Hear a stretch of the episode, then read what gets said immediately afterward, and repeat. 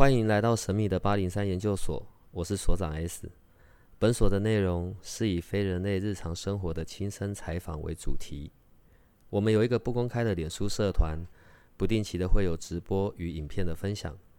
如果你要加入，记得通关密码是 S。欢迎你和我们一起探讨未知的维度空间，以及各种神秘又有趣的内容。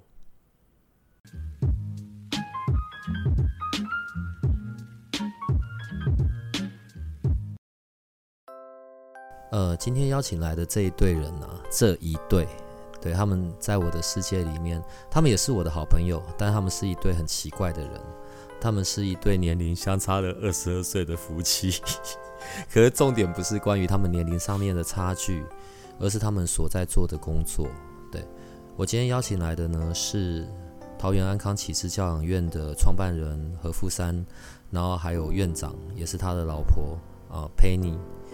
嗯，可能我们有些听众朋友有曾经去做过一些服务，可能是针对孩子的，哦，去孤儿院啊、教养院啊，或者去呃做老人关怀的。可是我在猜，很少的人去做过关于这一种心智障碍的的机构的服务，因为我我不太晓得我应该要怎么形容里面的那种场景，呃，里面的院生。可能年纪会跟你我差不多，或者比我们更大一点的。可是因为他们是有智能障碍以及行动上面障碍的，所以照顾他们是会更辛苦的。不管他们用餐的时候需要剪剪掉他们的食物，剪成更小片，然后他们的洗澡、他们的上厕所都得有人在旁边帮忙协助。当我第一次去做这样子的机构的服务的时候，我是很震撼的。然后我也常常搞不懂。因为当初像富山接下这个机构的时间点，本来是可以好好退休的，为什么要做这些事情？更辛苦，然后中间还经历这一些很拮据的时候，因为机构的经营是很难的，所以今天刚好是一个机会，我就想邀请他们两位来跟我们聊一聊，呃，关于经营这样子的机构的心路历程，还有那一些他最原始的出发点。当然，还有他们现在所遇到的一些状况，呃，也许我们节目的听众朋友，也许我们有机会可以提供一些协助，所以，呃，富山陪你可以跟我们的听众打声招呼了。呃，大家好，我是富山。大家好，我是陪你。哎，当初啊，你接下安康的时候，其实你可以不用接安康的，那个时候就好好退休就好了。然后不用搞到自己这么的鸡毛鸭血，这么的辛苦，对，因为这这这么多年来，我也看到过是怎么样从一个这么烂的机构，然后慢慢的想办法平渐往前，然后中间很辛苦的那个过程。为什么要做这件事啊？应该是说，这从我上面一个工作开始啊，嗯，我前面一个工作，我是在我朋友的一个。同职的教养机构里面上班，啊，那个时候我接触到这一些身心障碍者的时候，嗯，对对我而言，我有特别深的感受，因为我自己有一个中度智能障碍的女儿，啊，我深深的了解家里有一个这个身心障碍者对家庭的影响是多么的大，你最起码你必须要有一个人。在家里陪伴他，所以说我们在我朋友的那个机构里面上班的时候，我就在想，有一天如果我的年纪大了之后，或者是没有人能够在家里陪伴我女儿的时候，我的女儿将何去何从？嗯，所以在一个偶偶然的机会里，我就接下了。现在的安康，那个时候是一个濒临被主管机构、主管机关要关闭的机构。嗯，可是我们很天真的认为说，我们把它接下来之后，我一定能够把这个机构变好。呃，殊不知接下了之后，哇，才知道跟自己当初的想象有很大的落差。你是四十九岁的那个时间点接下接下安康的嘛，对不对？对。然后陪你，你那个时候是二十五岁，然后你那时候是刚好在安康里面工作，是不是？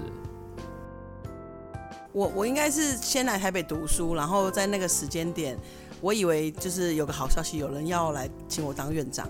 我想说，怎么可能这么好的好的机会？结果回去的时候才发现，简直烂透了。就是，嗯，要么我就是把安康经营起来的那个院长，要么就是在我手上直接摧毁、关闭的院长。对。然后我跟我自己讲的就是，就赌这一次，然后让安康有很大很大的不同。最刚开始的安康，我知道是在一个社区里面的一个透天透天厝吧，透天厝里面，然后后来搬到了现在的这个刘氏家庙。对对，这个家庙的一楼，呃，给给给你们用。对的。但但当当然还是有要付租金这些东西的嘛。现在安康里面有多少这样子的院生呢？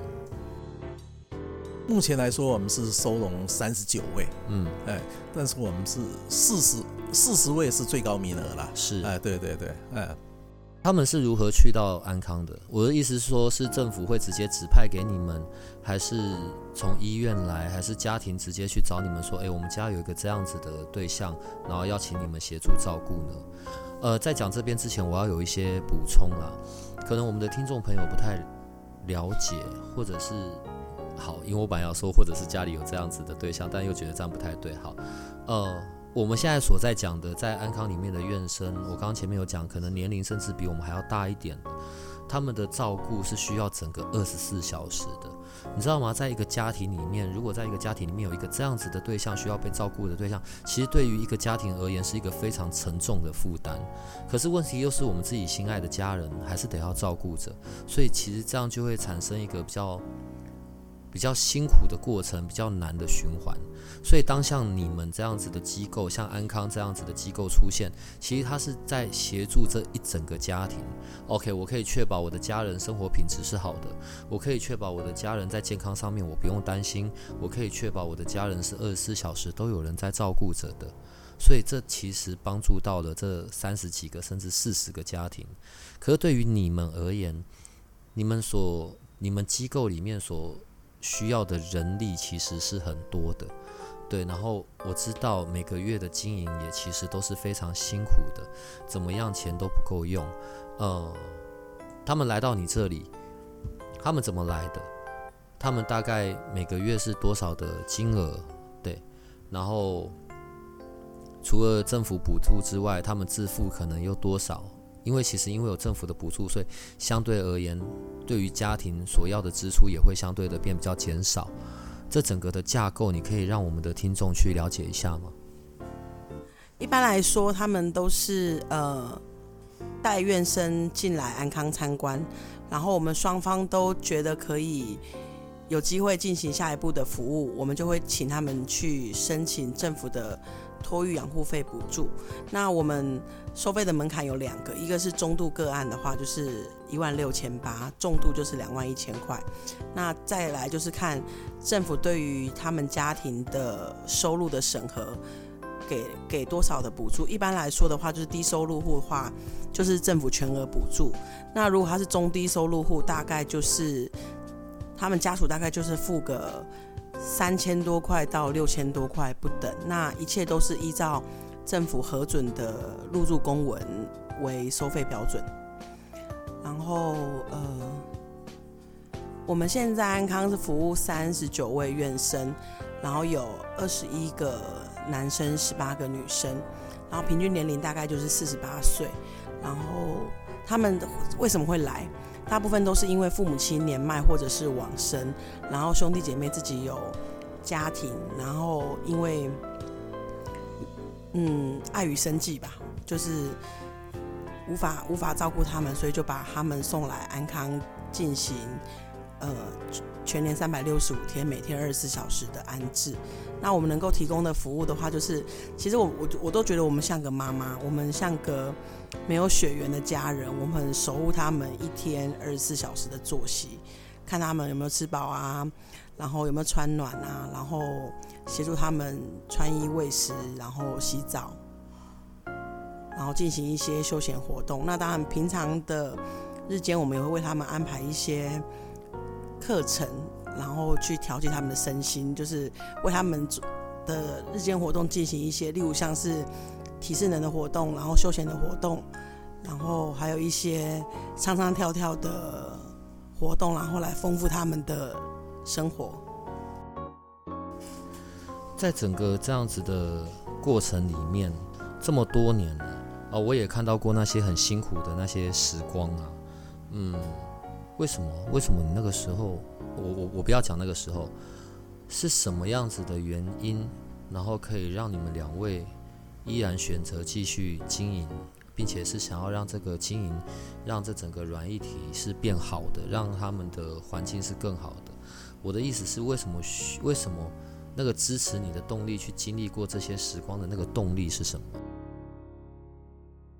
刚刚有说到，呃，因为我本身有一个中度智能障碍的孩子，哎，所以说我们当时的起心动念，就是为我自己的孩子，当我走了之后，能够为他创造一个熟悉的环境。能够为他创造一个熟悉的环境，呃，生活继续的生活下去。可是当接了机构之后，我们的使命就不是针对我自己的孩子而已，啊，我必须要对四十个院生负责，必须对四十个院生的家庭负责，啊，如何能让他们能够持续的维持这个生活，或者是过一个更好的生活？变成就是我们的目标。当然，要达到这个目标，在我们而言，就是为他建立一个属于他们自己的家。呃，我我个人认为，才能够达到这样子的一个目标。这样，属于他们自己的家。对对对，我知道最刚开始的安康是在那种贫贱等级非常糟的状况下，你们接的的那个时候，大概差不多应该是刚刚有讲嘛，大概要收起来了。对。呃，所以在这整段过程里面，一定经历过一些很痛苦、很很难受的一些事件啊、过程啊。你你印象中最深的大概有些什么事呢？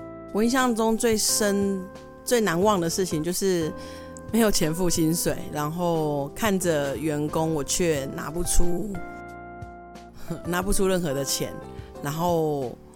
只能一一的拜托他们，就是可不可以多等一下，然后甚至我还做到，就是我请每一个，我跟每个员工就是两那个悄悄对话了，然后问他们可以等我们多久，然后才多等等我们多久，然后拿到薪水。对，我觉得这个对我来说很。我觉得蛮心痛的，因为如果是我的话，我可能等不了这么久。然后有些员工甚至等了我四个月、五个月之久。等这么久，但却还愿意继续在里面协助这些人。对，而且他们现在还在。真的很奇怪，我记得以前我们曾经有聊到过这件事哦，关于呃可能需要一些募款啊，需要一些协助。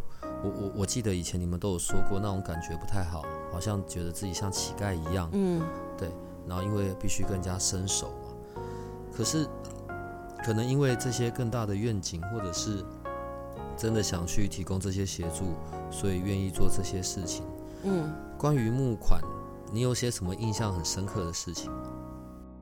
关于募款，当然就是先讲，就最难受的就是，嗯，因为安康一路都在募款，所以有一次就有一个人就拿了五百块给我，然后。他就说是给你们，然后当然讲话口气就不是不是太好，就说你们到底还要募多久？然后其实当下就是觉得很难过，就是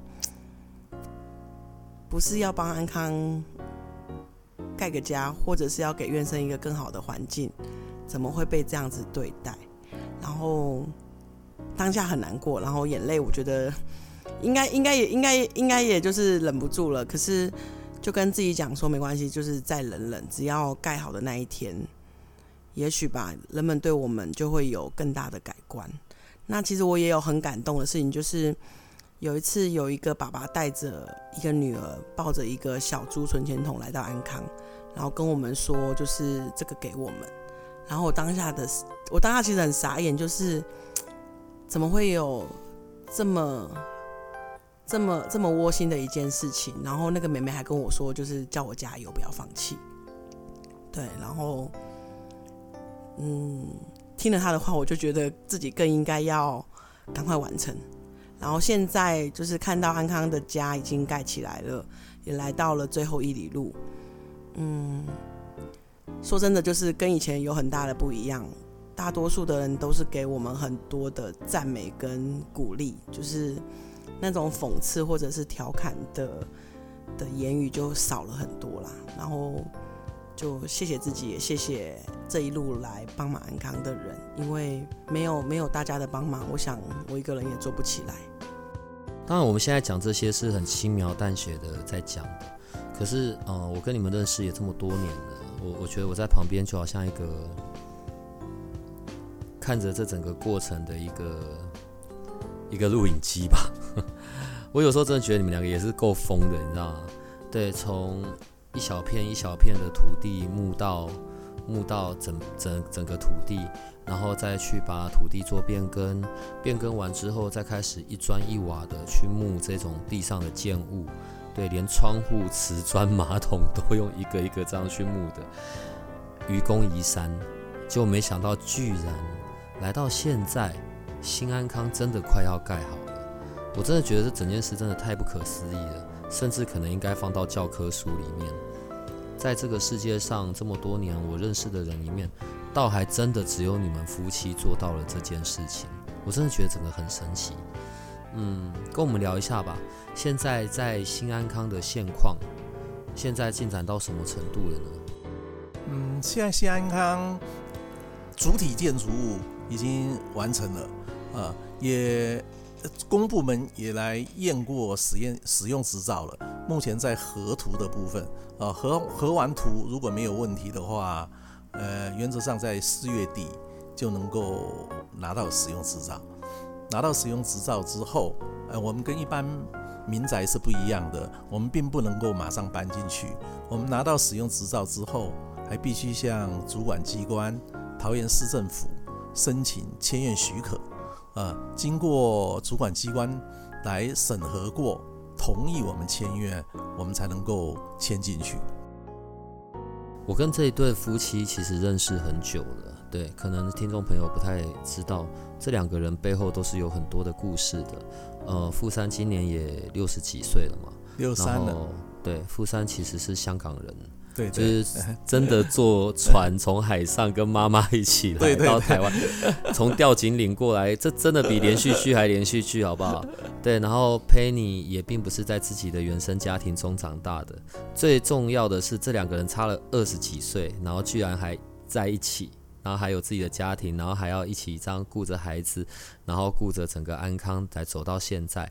关于他们个人的这些故事，我们在后面我们一样会聊到。对，反正未来时间你们还要再来个几次，来跟我们，让我们好好的认识你们，然后以及知道背后的这些这些故事。嗯，没但我现在要再回到新安康上面，我一直以为现在都好了，然后就是等着搬进去了，对吧？可是好像事情不仅只是这样子。对。现在还需要些什么？请问？应该要这样子解释，就是在新建新安康的过程中，我们是没有贷款的。所以，我们一路都是一砖一瓦的去木，然后一个马桶、一个窗户去木，甚至我第一次知道，原来窗户窗户是由铝门窗框加上玻璃，它变成窗户的。在募款的在建院的过程中，我们遇到了经济不景气，我们也遇到了新冠肺炎，所以在筹措经费上面其实是变得非常的艰难。然后我发现了一件事情，就是。我想到了一个，就是请厂商捐出他们的库存材料，然后来协助我们盖盖起新安康。可能有人捐瓷砖，有人捐马桶，有人捐水龙头。可是这些捐赠的材料，它都只能来支付来支付我们呃购买材料的这个经费。可是呃，在聘请工人施作的工程费上面。其实，在这个部分募集上面是不容易的，所以我们现在已经新安康已经大致完成了，然后主体结构也完成了，所以我现在在筹措的是，嗯、我们还欠营造厂八百万，然后这个是来支付工程的尾款。然后我最近在发起的一个活动，就是我要找到八百个人，一人捐一万块，然后协助我们清偿工程尾款，然后也让我们的营造商 可以赶快赶快拿到钱，然后完结这个工程的新建案。其实现在讲这些呢，也没有什么好需要不好意思的，因为我觉得在这整个过程，我在旁边看着，我也觉得真的很不可思议啊。呃，在这个社会上，真的有心，然后并且可以多多少少提供协助的，真的都有，不然怎么有办法一路这样坚持到现在，并且还心安康，真的可以盖得起来？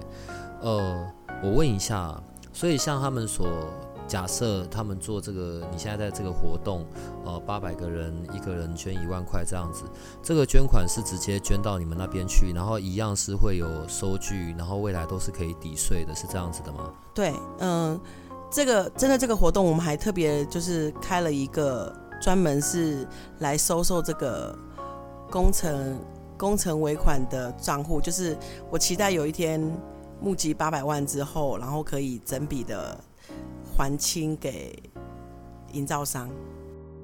所以是专款专户的这样子的。对，这样子也不会跟其他的款项混合在一起。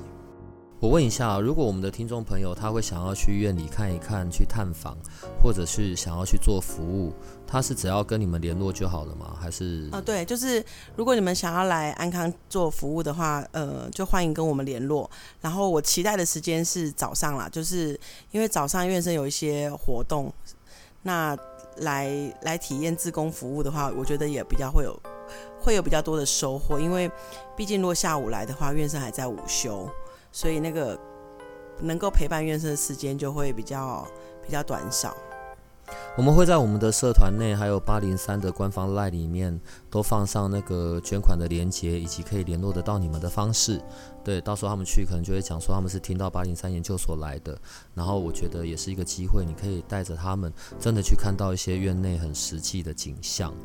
呃，另外刚刚讲到这个，我才另外想起来，因为我们对于这些院生的照顾是整个二十四小时的，所以你的人力也都是得二十四小时这样看着的，对，不会有发生院生想要跑掉啊，或者是怎么样的吗？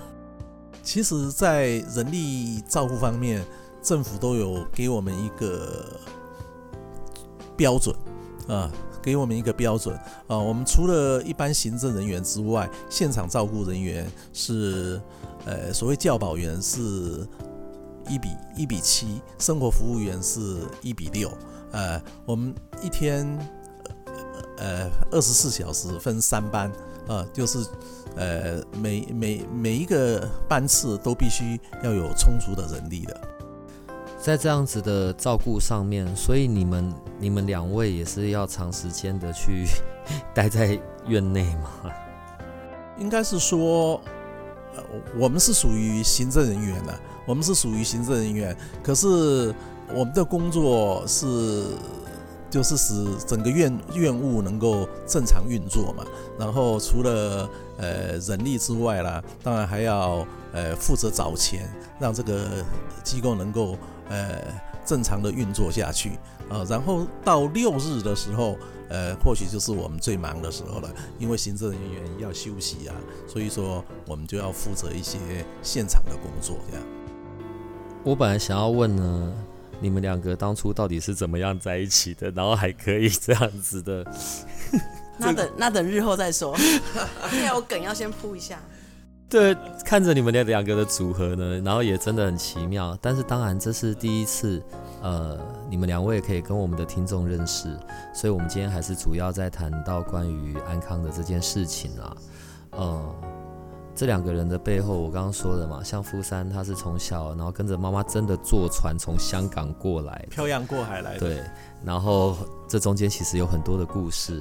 对，然后佩妮呢，呃，小时候也不是在原生家庭长大，然后一直到到在院院内工作，然后到你们彼此认识，这中间有太多的事可以讲了，所以之后你们还是得要再来。对，但今天透过这个内容，让我们的听众知道安康的现况，以及也许我们也有机会提供安康一些协助帮忙，然后让这整个事情快一点的。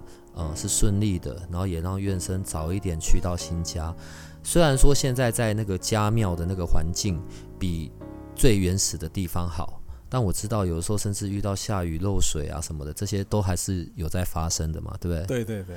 然后总算现在有一个比较好的环境了，嗯。我们今天第一次，我觉得就到这里了。然后，因为他们对于安康有一些认识，再加上我们所放上的一些相关的连接跟介绍，他们可以更快的认识安康。